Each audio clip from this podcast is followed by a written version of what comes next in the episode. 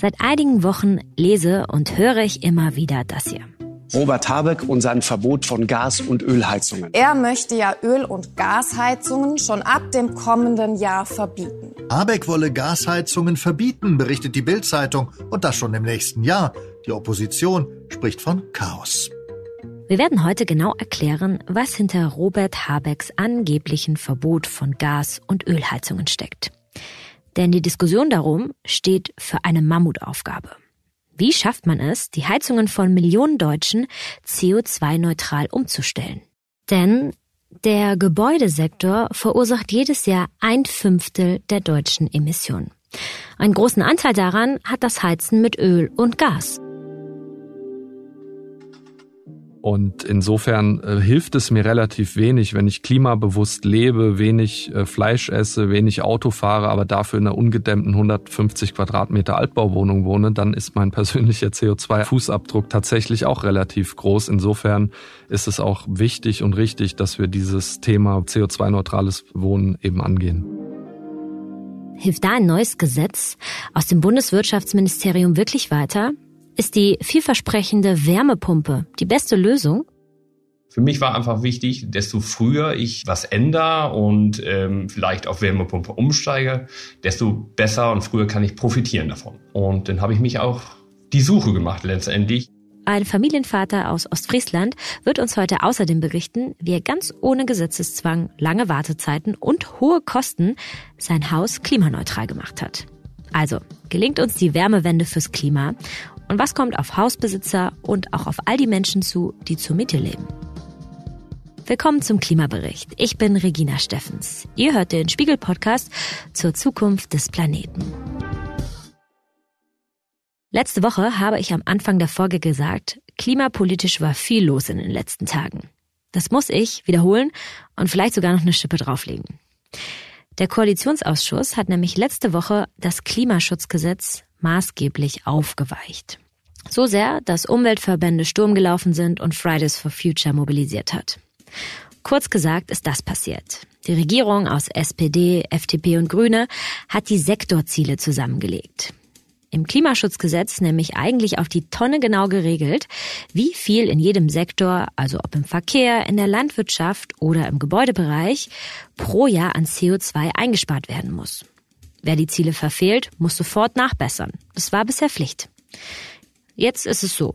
Verfehlen zum Beispiel wieder die zwei großen Problemkinder der deutschen Klimapolitik, der Verkehr und der Gebäudesektor, mal wieder ihre Emissionsziele, fließt das in ja so eine Art CO2-Gesamtrechnung aller Ressorts ein. Es geht also ganz schön Druck zum Handeln verloren. Und der ist dringend nötig. Denn immerhin will die Bundesregierung bis 2045 aus Deutschland ein klimaneutrales Land mit klimaneutralen Häusern machen. Deshalb ging es im Koalitionspapier auch in den letzten Tagen immer wieder um diese Frage. Wie heizen wir in Zukunft? Bundeswirtschaftsminister Robert Habeck will dafür das Gebäudeenergiegesetz reformieren. Der Plan bisher, ab dem 1. Januar 2024, also schon sehr bald, soll möglichst jede neue eingebaute Heizung zu 65 Prozent mit erneuerbaren Energien betrieben werden. In der Praxis heißt das, jedes Jahr müssen eine halbe Million Wärmepumpen installiert werden. Was da genau auf uns zukommt, das weiß mein Kollege Henning Jauernick aus dem Spiegel Wirtschaftsressort. Hallo Henning. Hallo. Gasheizungen werden verboten. Das ist ähm, ein Satz, der uns so ein bisschen überall begegnet ist in den letzten Wochen. Wie viel Wahrheit steckt da drin? Ja, relativ wenig. Also in dieser Kürze ist der Satz äh, definitiv falsch. Das war nie das Ziel der Bundesregierung. Das wurde aber so kolportiert, als dieser Gesetzesentwurf an die Öffentlichkeit kam.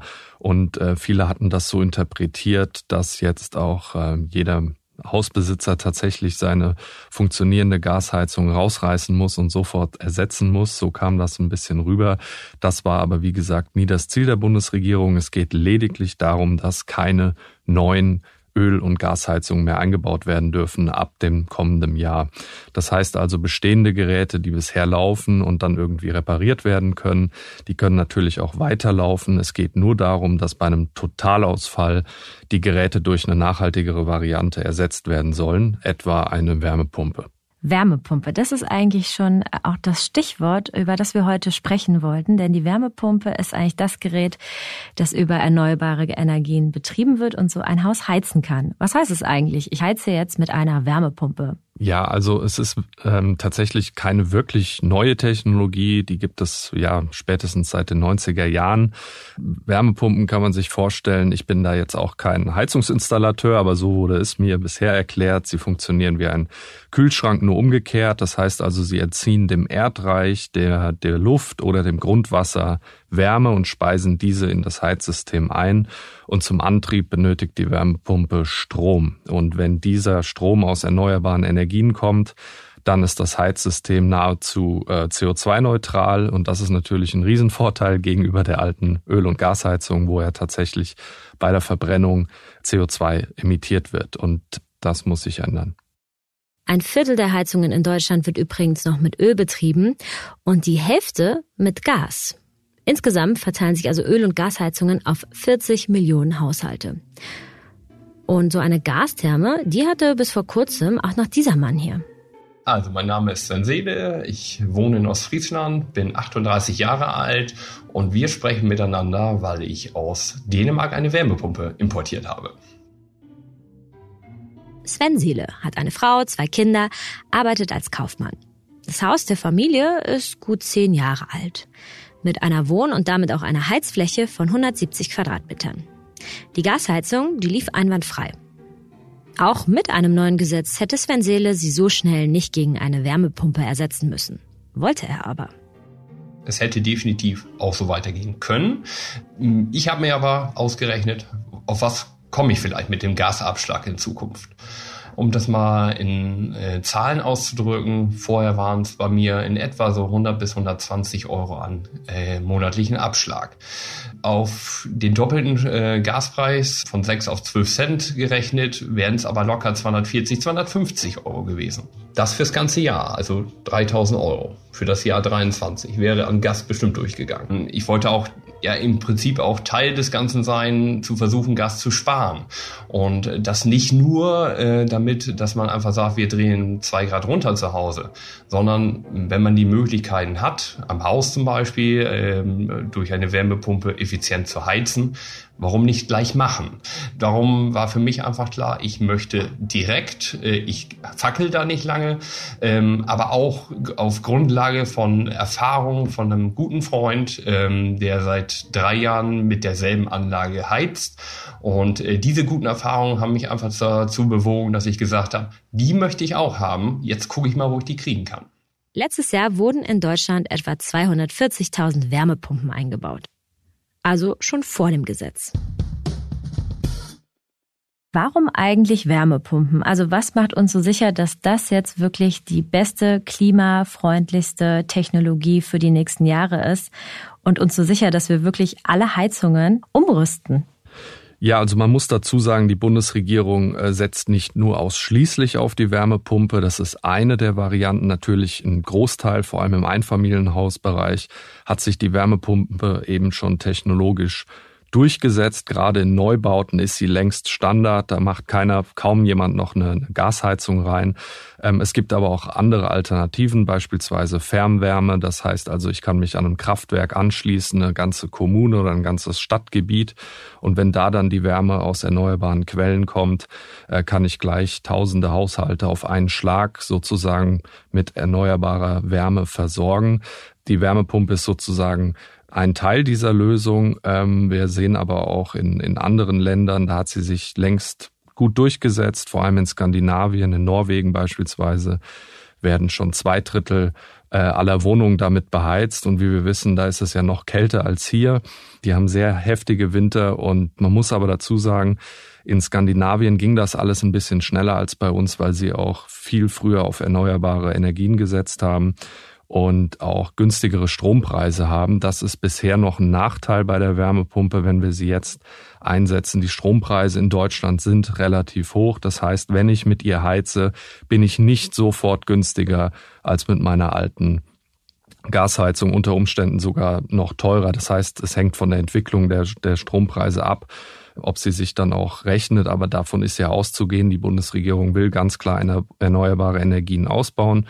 Und äh, wenn man davon ausgeht, dass sich die Strompreise jetzt erstmal so entwickeln wie bisher, dann dauert es natürlich 10 bis 20 Jahre, bis ich günstiger bin oder bis ich die höheren Investitionskosten bei einer Wärmepumpe im Vergleich zur Gasheizung wieder heraus habe.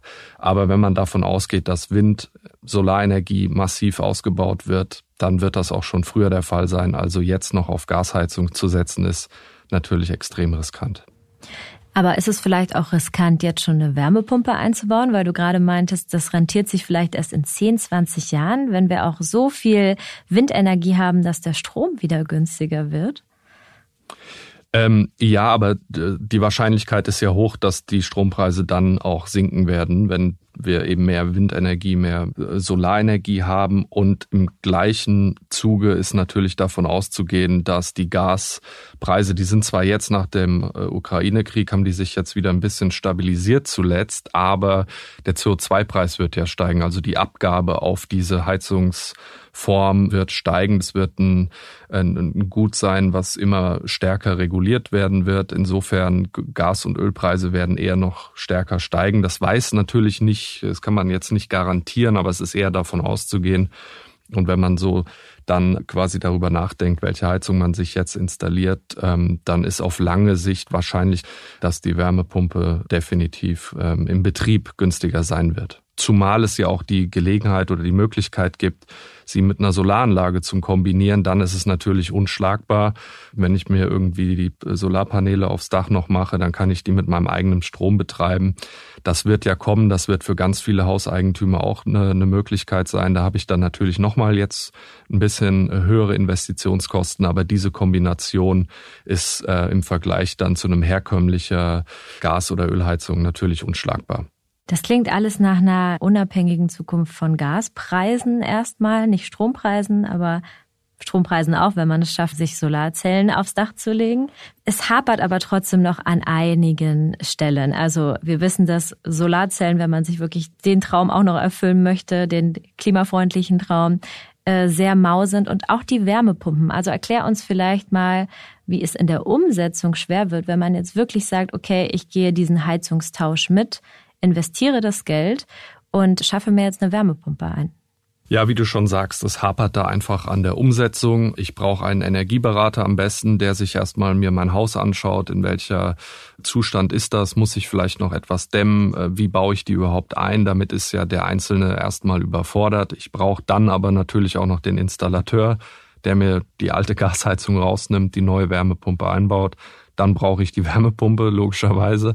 Auch das ist schwierig. Die äh, Hersteller haben da lange äh, Wartezeiten, Lieferzeiten. Also da hapert es an allen Ecken und Enden. Aber zumindest haben mir auch viele Gasheizungsinstallateure erzählt, dass da wirklich ein Umdenken stattfindet, dass jetzt auch ältere Mitarbeiter noch umgeschult werden, dass die auch Lust haben auf diese neue Technologie und dann eben auch mit der Wärmepumpe arbeiten können. Insofern äh, würde ich jetzt nicht davon ausgehen, dass das alles komplett scheitert, aber es wird schon schwierig, das umzusetzen, das auf jeden Fall. Die Politik hätte da vielleicht viel früher schon auf diese Technologie hinweisen sollen, dass sie darauf setzen will. Da ist man jetzt einfach ein paar Jahre zu spät dran, auch im internationalen Vergleich zu anderen Ländern. Die Industrie sagt, sie bekommt das hin, aber das dauert natürlich noch ein bisschen. Aber in, in zwei, drei Jahren kann das auch schon ganz anders aussehen, wenn wir dann wirklich Millionen Stückzahlen Wärmepumpen produzieren pro Jahr, die Industrie. Das ist ja auch industriepolitisch ganz sinnvoll sozusagen, da auch dafür zu sorgen, dass die Industrie Geld verdienen kann damit und äh, wir Klimaschutz mit Wirtschaftswachstum verbinden können. Das wäre ja sozusagen die Hoffnung. Aber ja, wenn die Wärmepumpenindustrie auch sozusagen die Kapazitäten ausweitet, wäre das auch ein Vorteil für uns Verbraucher, weil dann natürlich auch davon auszugehen ist, dass die Geräte günstiger werden, die ja momentan noch relativ teuer sind. Relativ teuer sind, kannst du mal ein paar Preise nennen? und einen Vergleich ziehen zur Gasheizung. Wenn man sich jetzt noch eine neue Gasheizung anschaffen möchte, äh, das kann man ja dieses Jahr noch machen. Und auch das Gesetz sieht auch vor, dass man sollte jetzt nächstes Jahr zum Beispiel die Gasheizung kaputt gehen, da eine Übergangsfrist von drei Jahren ist. Also man muss nicht direkt die Wärmepumpe kaufen oder eine andere Heizmethode. Genau, ich kann dann auch erstmal auf Hybrid gehen, also würde meine bisherige äh, Gasheizung austauschen durch eine neue und die dann mit einer Wärmepumpe kombinieren zu einem späteren Zeitpunkt. Ähm, das äh, sieht der bisherige Gesetzesentwurf auch vor. Das heißt, logischerweise, es soll dann niemand frieren müssen, sondern ich kann dann erstmal mit einer Übergangslösung arbeiten oder es wird auch die Situation geben, dass ich sehe, okay, ab 2028 wird mein Haus oder mein Stadtviertel an ein Fernwärmenetz angeschlossen. Dann wird man wahrscheinlich auch erstmal noch bis dahin dann mit einer Gasheizung heizen dürfen, um dann eben umzusteigen. Aber ja, was die Preise anbelangt, ähm, da wurden ja auch viele widersprüchliche Angaben gemacht. Es kommt immer auf den Einzelfall an, aber so ganz grob roundabout für ein klassisches Einfamilienhaus von 150 Quadratmetern kann man mit 25.000 Euro rechnen.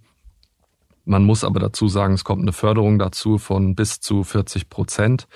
Ja, das heißt, wenn man das nochmal abziehen würde, wäre man bei 17.000 Euro. Eine klassische Gasheizung kostet etwa sieben. Das heißt, man hat ungefähr 10.000 Euro höhere Investitionskosten, die man jetzt erstmal stemmen müsste. Und wie gesagt, bei bisherigen Strompreisen würde das dann natürlich ein paar Jahre dauern, bis ich das wieder heraus habe.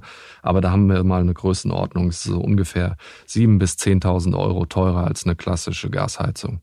Da sprechen wir jetzt nur von der Heizung. Die Bedenken, die sehr stark geäußert werden, sind vor allem, was ist, wenn ich ein altes Haus habe, das äh, eben noch keine Fußbodenheizung hat, das schlecht gedämmt ist, bringt mir die Wärmepumpe nur was, wenn ich auch noch vorher große Investitionen in die Dämmung meines Hauses gemacht habe. Also die Angst davor, dass sich die Investitionsbeträge total erhöhen. Also da hat sich auch vieles Unwahres sozusagen in den Köpfen festgesetzt, mhm. etwa mit der Fußbodenheizung. Das wurde auch immer wieder in Talkshows als Gegenargument genannt. Es ist aber tatsächlich so, dass das nicht mehr der Fall ist. Also die modernen Geräte tatsächlich laufen auch mit normalen Heizkörpern. Ähm, die erreichen dann eine höhere Vorlauftemperatur als die älteren Modelle.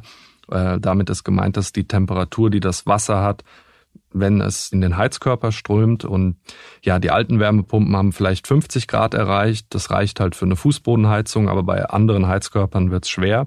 Und heute gibt's Geräte, die schaffen so eine Vorlauftemperatur von 60, 65 oder sogar 70 Grad und damit kann ich auch konventionelle Heizkörper betreiben.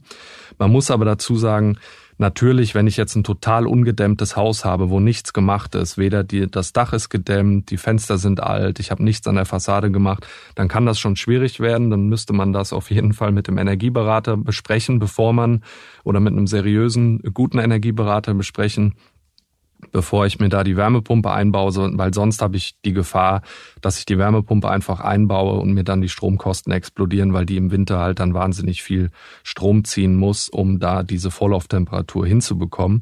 Also ja, es stimmt, bei solchen Fällen muss man da erstmal ein bisschen was tun und beispielsweise ähm, zumindest die Fassade dämmen, da ist man dann nochmal bei vielleicht 30.000 Euro ja, das, das mag in Einzelfällen vorkommen, aber es ist nicht so tatsächlich, dass das System nur funktioniert, wenn ich eine Fußbodenheizung habe und das top sanierte Haus.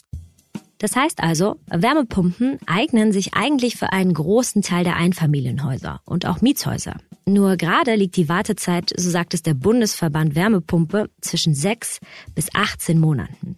Ähnliche Wartezeiten haben die Betriebe aus der Region auch Sven Seele genannt als er so schnell wie möglich letzten Sommer eben an eine Wärmepumpe kommen wollte.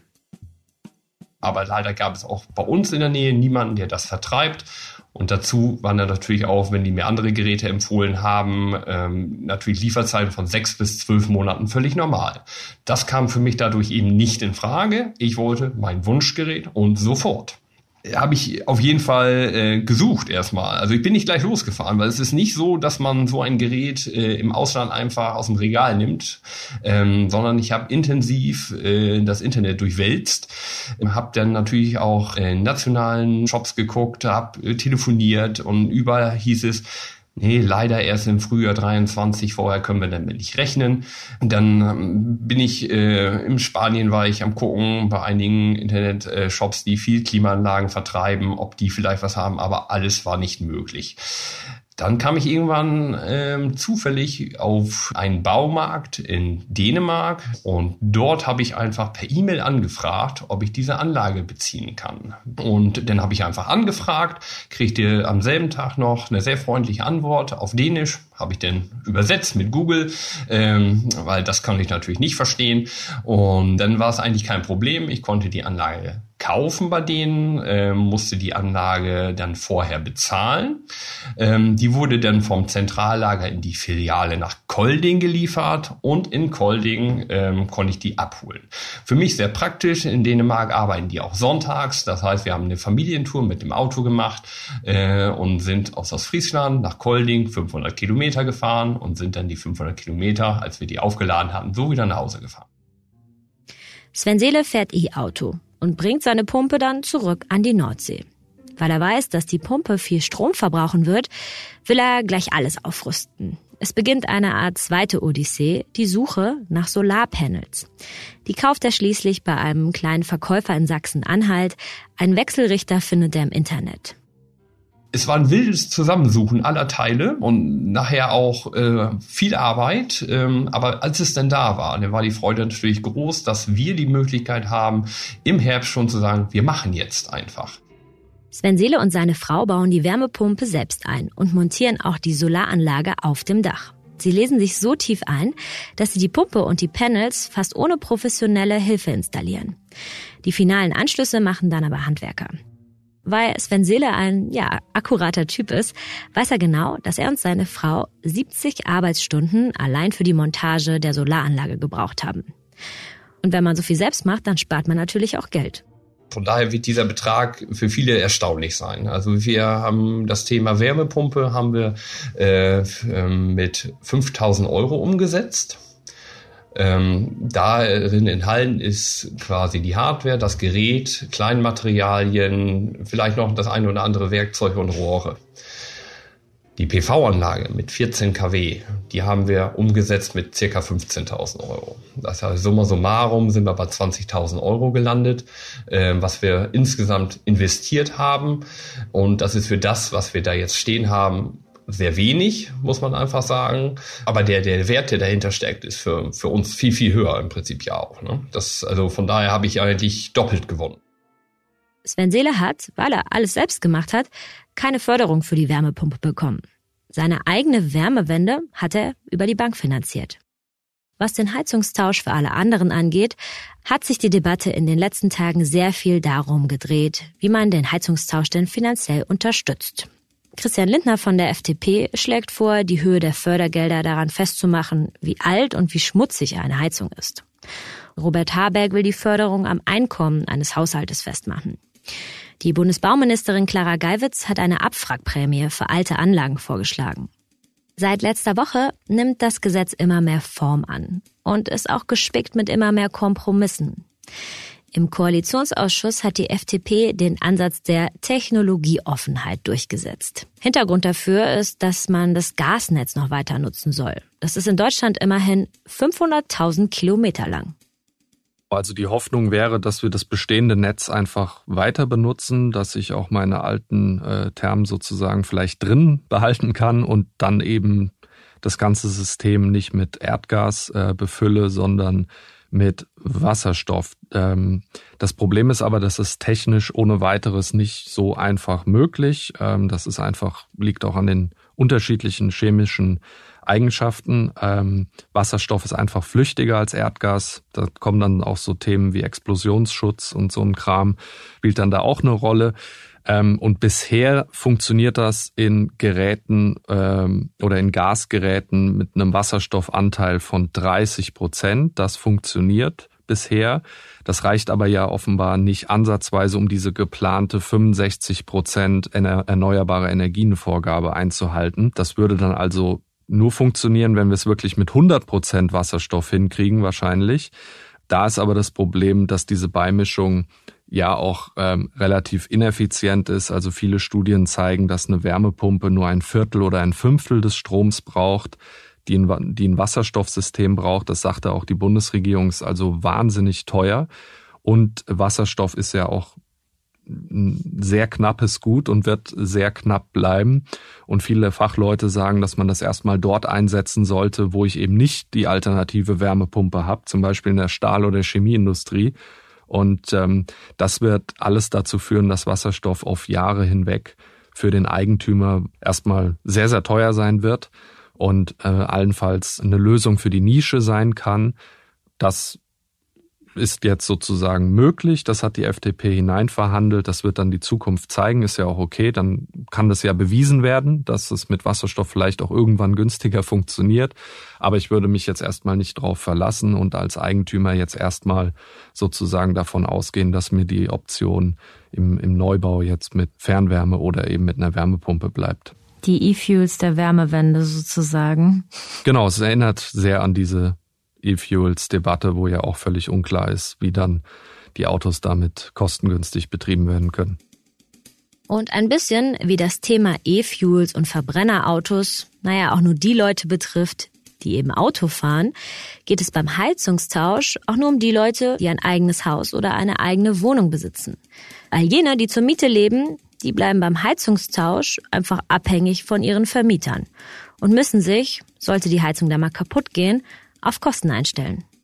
Weil wenn dann quasi der Vermieter im Mehrfamilienhaus auch auf Wärmepumpe umstellt, dann kann er das ähm, sozusagen auch in höherer Modernisierungskosten auf Mieter umlegen. Das sind so ungefähr oder bis zu acht Prozent der Kosten pro Jahr. Das heißt, da kann die oder müssen wir davon ausgehen, dass die Mieten auch steigen. Aber natürlich ist es auch wichtig, dass dieser Sektor, dieser riesige Gebäudebestand auch im Mehrfamilienhausbereich endlich angepackt wird. Da ist ja bisher echt wenig zu sehen, wenn man sich so in den Großstädten umschaut.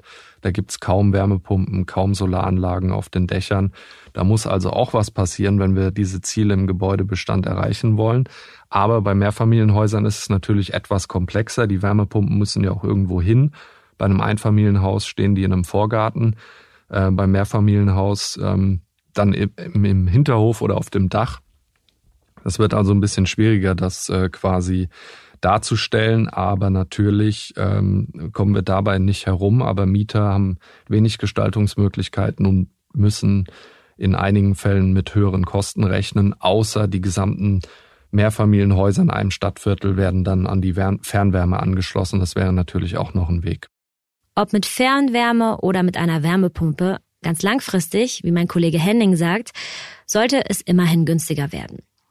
Sven Seele hat das schon gemerkt. Und zwar im ersten Winter mit seiner Wärmepumpe.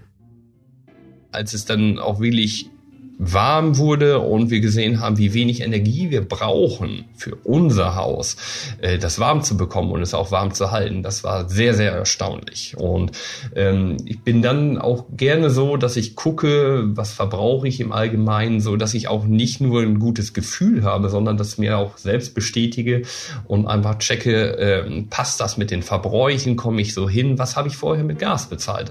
Ich gehe davon aus, dass ich unterm Strich auf 500 bis 600 Euro komme an Stromkosten, wenn ich sie rein aus dem Netz ziehen würde. Dass ich das ja nicht ganz mache, sondern auch was aus der PV-Anlage hole, ist dann nur noch positiver. Aber auch wenn ich jetzt alles kaufen würde, hätte ich 600 Euro an Ausgaben für unsere Konstellation zu Hause, die 2500 gegenüberstehen. Und das ist heftig. Okay, man muss schon sagen, Sven Seele, der hat kein altes Haus, sondern ein recht neues das ganz gut isoliert ist. Und er ist handwerklich geschickt. Also nicht jeder kann ganz alleine eine Wärmepumpe installieren. Aber, und das ist Sven Seele wichtig, er will zeigen, es geht. Und man kann unabhängig von Gaspreisen werden. Autark zu sein, das macht ihm, wie er sagt, ja, irgendwie Spaß. Den Kindern kann man jetzt auch sagen, du, wir haben jetzt schon mal was gemacht. Ähm, wir kriegen unseren Strom aus äh, der Sonne und deine Wäsche waschen wir darüber. Und wenn ihr Fernsehen gucken wollt, dann äh, ist das kein Problem. Das kommt alles aus der Sonne. Und ähm, unsere Kinder, die gucken ganz gerne Löwenzahn. Das habe ich früher schon immer geguckt. Und da gibt es auch im Moment aktuelle Themen, die genau das erklären. Elektroauto, Energieerzeugung, Klimakrise. Und das äh, mache ich denen bewusst auch mal an und dann äh, verstehen sie auch, dass bei uns die ganze Sache schon funktioniert. Und ähm, vielleicht auch äh, andere dafür sensibilisieren. Macht das doch auch mal, auch wenn sie doch gar nicht genau verstehen, was das bedeutet. Und ähm, von daher finde ich schon, ist es wichtig, dass äh, jeder da seinen Beitrag leistet. Und ich habe das, was ich machen kann, fast schon zu 100 Prozent gemacht. Alles andere, das sind Kleinigkeiten, die kann ich so nebenbei immer mal machen. Aber das große Ganze, das dicke Paket, das habe ich als kleiner Bewohner in Deutschland schon umgesetzt oder der Welt, nicht in Deutschland, der Bewohner der Welt, habe ich das schon gemacht mit der Familie zusammen. Und ähm, das heißt einmal, wir sind äh, damit durch und wir haben das gute Gefühl, dass wir das für uns und für alle gemacht haben. Trotzdem hat er auch noch für Strom Geld ausgegeben dieses Jahr und für den Notfall hat er auch noch seine Gasheizung. Benutzt sie aber so gut wie gar nicht mehr. Weil es ja eine so hohe Nachfrage an Wärmepumpen gibt, ist Sven Seele nach Dänemark gefahren. Aber es gibt nicht nur einen Run auf Wärmepumpen, sondern auch auf Gasheizungen. Trotz Ukraine-Krieg, trotz Preisschwankungen wurden letztes Jahr 600.000 neue Gasheizungen in Deutschland eingebaut. Mehr als doppelt so viele wie Wärmepumpen. Ja, das ist schon ein Wahnsinn, absolut, weil man muss sich vorstellen, die laufen 20, 30 Jahre, diese Geräte, die werden jetzt alle nicht davon betroffen sein. Man kann den Leuten dabei jetzt auch keinen massiven Vorwurf äh, draus machen, weil die Bundesregierung bis vor kurzem sogar auch noch Gasheizung, alte Gasheizungen gefördert hat. Also dieser Umstieg ist noch relativ neu. Natürlich müssen sich da die Menschen auch erstmal drauf einstellen. Aber klar, da musste ich auch staunen, als ich diese Zahlen gesehen habe. Du äh, beschäftigst dich schon sehr lange mit dem Thema und sprichst da auch immer wieder mit Startups, mit Energieberatern und auch vielen Leuten, die diese Wende, äh, Wärmewende schon mitmachen. Wie ist denn dein Gefühl auch bei Interviews? Äh, wie polarisiert ist das Thema des Heizungstauschs? Ähm, ja, das kommt ganz drauf an, mit wem man spricht. Also wenn man mit Energieberatern spricht, für die ist das jetzt nicht viel Neues. Die sind eigentlich eher erstaunt sozusagen, dass jetzt der ganze Medien- und Politikbetrieb über diese Technologien äh, spricht. Aber wie gesagt, ähm, vieles davon ähm, ist ja jetzt quasi schon auch jahrelang im Einsatz. Wenn man mit Heizungsinstallateuren spricht, ist es ein bisschen unterschiedlich, weil es da ja auch viele gibt, die jahrelang wirklich ein gutes Geschäft mit heizungsklassischen äh, Gasthermen gemacht haben für die das dann eher noch vielleicht neu ist und sich darauf umzustellen. Aber grundsätzlich habe ich nicht das Gefühl, dass sich da jetzt eine gesamte Branche oder so dagegen wehren würde, sondern gerade wenn man mit Fachleuten spricht, sagen eigentlich die meisten, äh, dass wir da nicht drum herumkommen und dass es technisch sinnvoll ist und das auch äh, funktionieren wird. Ähm, da ist das also gar nicht so aufgeregt, wie jetzt beispielsweise es im, im politischen Betrieb häufig diskutiert wird. Das war so zumindest mein Gefühl. Das ist eigentlich ganz beruhigend zu hören. Wie kann es aber dann trotzdem sein, dass sich äh, 600.000, dass 600.000 Gasheizungen letztes Jahr noch eingebaut wurden? Vor allem so mit Blick auf Ukraine-Krieg und äh, große Ansage Energiewende, ähm, Wärmewende, viel mehr als Wärmepumpen. Ja, es soll ja jetzt sogar in den letzten Wochen nochmal dazu gekommen sein, äh, weil bisher ist es ja noch nicht verboten, äh, neue, neue Gasheizungen einzubauen. Da soll es ja nochmal zu einem Run äh, gekommen sein. Das wäre natürlich ein Fiasko. Das muss sich die Bundesregierung dann vielleicht auch ankreiden, dass sie da nicht vernünftig kommuniziert hat. Natürlich ist es blöd, wenn so ein Gesetzesentwurf geleakt wird und an die Öffentlichkeit kommt. Aber dann ist es natürlich aus meiner Sicht auch die Aufgabe der Bundesregierung, das schnellstmöglich einzufangen und klarzustellen. Und äh, ja, man hätte ja vielleicht auch mit einem FAQ, also so Fragen und Antworten oder ähnlichem arbeiten können und klarstellen können, was da geplant ist.